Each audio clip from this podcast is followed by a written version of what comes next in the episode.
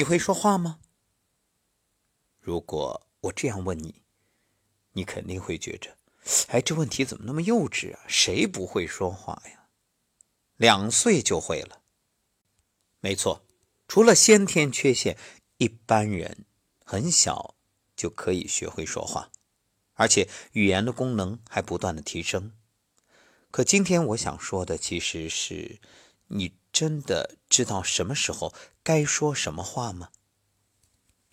语言的表达不仅是一种技巧，更是一种心态。正所谓“心存善念，口吐莲花”。要知道，许多人就是因为出言不慎而引发种种纠纷。今天给大家讲个故事。被称为最佳微小说，当然我就不说是年度最佳微小说了，因为我说了，肯定有朋友会去百度搜索一下，然后发现不是，再来跟我理论。其实没那么重要，重要的是你听完了有思考、有收益、有感受，并且还能够让自己悟出些什么，这就好了。这篇微小说的题目叫《多余一句话》。话说那天我坐公交去找朋友，车上人不多，但也没有空位有几个人还站着，吊在拉手上晃来晃去。一个年轻人干干瘦瘦，戴个眼镜，身旁有几个大包，一看就是刚从外地来的。他靠在售票员旁边，手拿着地图，认真的研究着。眼睛不时露出茫然的神情，估计是迷路了。犹豫了好半天，他终于开口，不好意思的问售票员：“那请问去颐和园应该在哪儿下车呀？”售票员是个短头发的小姑娘，正踢着指甲缝，抬头看了一眼外地小伙子，说道：“您呢，坐错方向了，应该到对面往回坐。”按说呢，这些话也没什么错，大不了小伙子到下一站下车，到马路对面再坐回去。可售票员呢，还没说完呀，他说了多余的一句话：“嘿，拿着地图都看不明白，还看个什么劲儿呀？”这售票员姑娘眼皮儿都不抬。外地小伙可是有涵养的人，嘿嘿笑了一声，把地图收起来。准备下一站下车，换到对面去坐。旁边有位大爷听不下去了，他对外地小伙子说：“小伙子，不用往回坐，你再往前坐四站，换九零四也能到。”按说这大爷讲到这儿也就完了，那也不错，既帮助了别人，也挽回了北京人的形象。可大爷哪能就这么打住呢？他一定要把多余的最后一句话说完。嘿。现在的年轻人呢，没一个有教养的。哎，我想大爷这话还真是多余。车上那么多年轻人，你这打击面也太大了吧？可不是，站在大爷旁边的一位姑娘就忍不住了。嘿，我说大爷，不能说年轻人都没教养吧？没教养的毕竟是少数嘛。您这一说，我们都成什么了？哎，这位姑娘穿的挺时髦。两根细带子吊个小背心脸上画着鲜艳的浓妆，头发染成火红色。您瞧人这话不像没教养的人吧？跟大爷说话都您啊您的。可是他终于也忍不住，非得说那多余的最后一句。就像您这样上了年纪，看着挺慈祥的，一肚子坏水的，可多了去了。若说没人出来批评一下这时髦的姑娘，那可是不正常的。可不，一位中年大姐就说话了：“哎，我说你这个女孩子怎么能这么跟老人说话呢？要有点礼貌呀！你对你父母也这么说话吗？”您瞧这大姐批评的多好，把女孩子的爹妈一抬出来，女孩子立刻就不吭声了。要说这会儿就这么结了也就算了，大家说到这儿也就算完了，大家该干嘛干嘛去。可不要忘了。大姐那多余的最后一句还没说呢，哼，瞧你那样，估计你父母也管不了你，打扮的跟鸡似的。后面的事儿就可想而知了，简单的说，出人命的可能都有。这么吵着闹着，车可就到站了。车门一开，售票员小姑娘说：“都别吵，别吵，别吵了，该下的赶紧下车，别把自己正事儿给耽误了。”当然，他也没忘了把最后一句多余的话说出来：“要吵啊，通通给我下车吵去！不下去，我车可不走了，烦不烦啊？”烦，不仅他烦，所有乘客都烦了。整个车厢那叫一个炸了锅呀！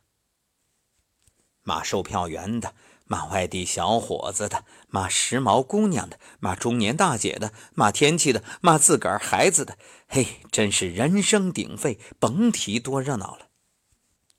那个外地小伙子一直没说话，估计他也受不了了，大吼一声：“大家都别吵了，都是我的错。”我自个儿没看好地图，让大家都跟着生了一肚子气。那大家就算给我面子，都别吵了，行吗？听他这么说啊，那车上的人当然也都不好意思再吵了。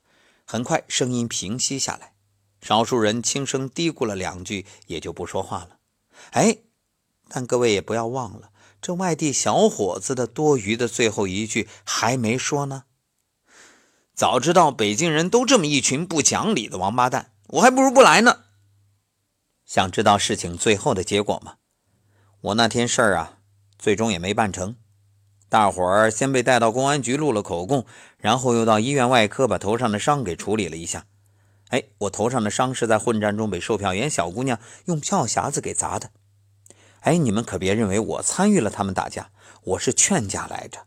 我呼吁大家都冷静一点，有话好好说，没什么大事没必要非得打个头破血流啊！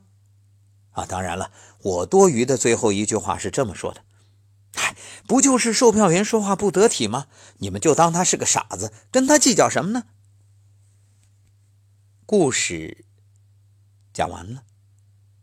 当然，小说毕竟是小说，纯属虚构，如有雷同。实属巧合。说话有多重要？各位，相信每个人都有自己的体会，也都有曾经的教训。蔡康永的《说话之道》中这样写道：“你越会说话，别人就越快乐；别人越快乐，就会越喜欢你；别人越喜欢你，你得到的帮助就越多，你也就会越快乐。”想想看，一个人如果连自己的嘴都控制不了，还谈什么掌握自己的人生和命运呢？智者说话是因为他们有话要说，愚者说话则是因为他们想说。口为祸福之门，懂得谨言慎行，照顾他人感受，才是智慧之举。何时说话，何时沉默，每个人都有自己的标准。而最好的标准就是“得体”二字。会不会说话，能不能管好自己的嘴，总是在一点一滴的积累中影响着你的命运和际遇。做好自己，说好自己的话，就是对人生最本质的进取。所以，多积口德，少造口业，世界就不会亏待你。眼瞅着再过四天。我们就将告别二零一九，走进二零二零。各位，回想一下，在将要过去的这一年里，有没有因口不择言而伤了人心？有没有一时气恼而说了过头的话？有没有为了宣泄情绪而用言语伤人？无论怎样，虽说这言语覆水难收，可你心中的这份愧疚，别让它带到明年。语音也好，文字也罢，无论什么形式，向你曾经用言语伤害过的人道个歉吧。只要你出于真心，发自真诚。我相信对方一定能够收到，也一定可以宽恕和谅解。然后告诉自己，二零二零年就从口吐莲花开始。其实语言啊，就是一种能量。每晚的声音疗愈，就是希望能够帮助大家一起去了解这种能量，并且慢慢的、慢慢的修炼自己的心。言为心声，当你的心好了、善了，我相信你所表达的、所吐露的一切。都是美好。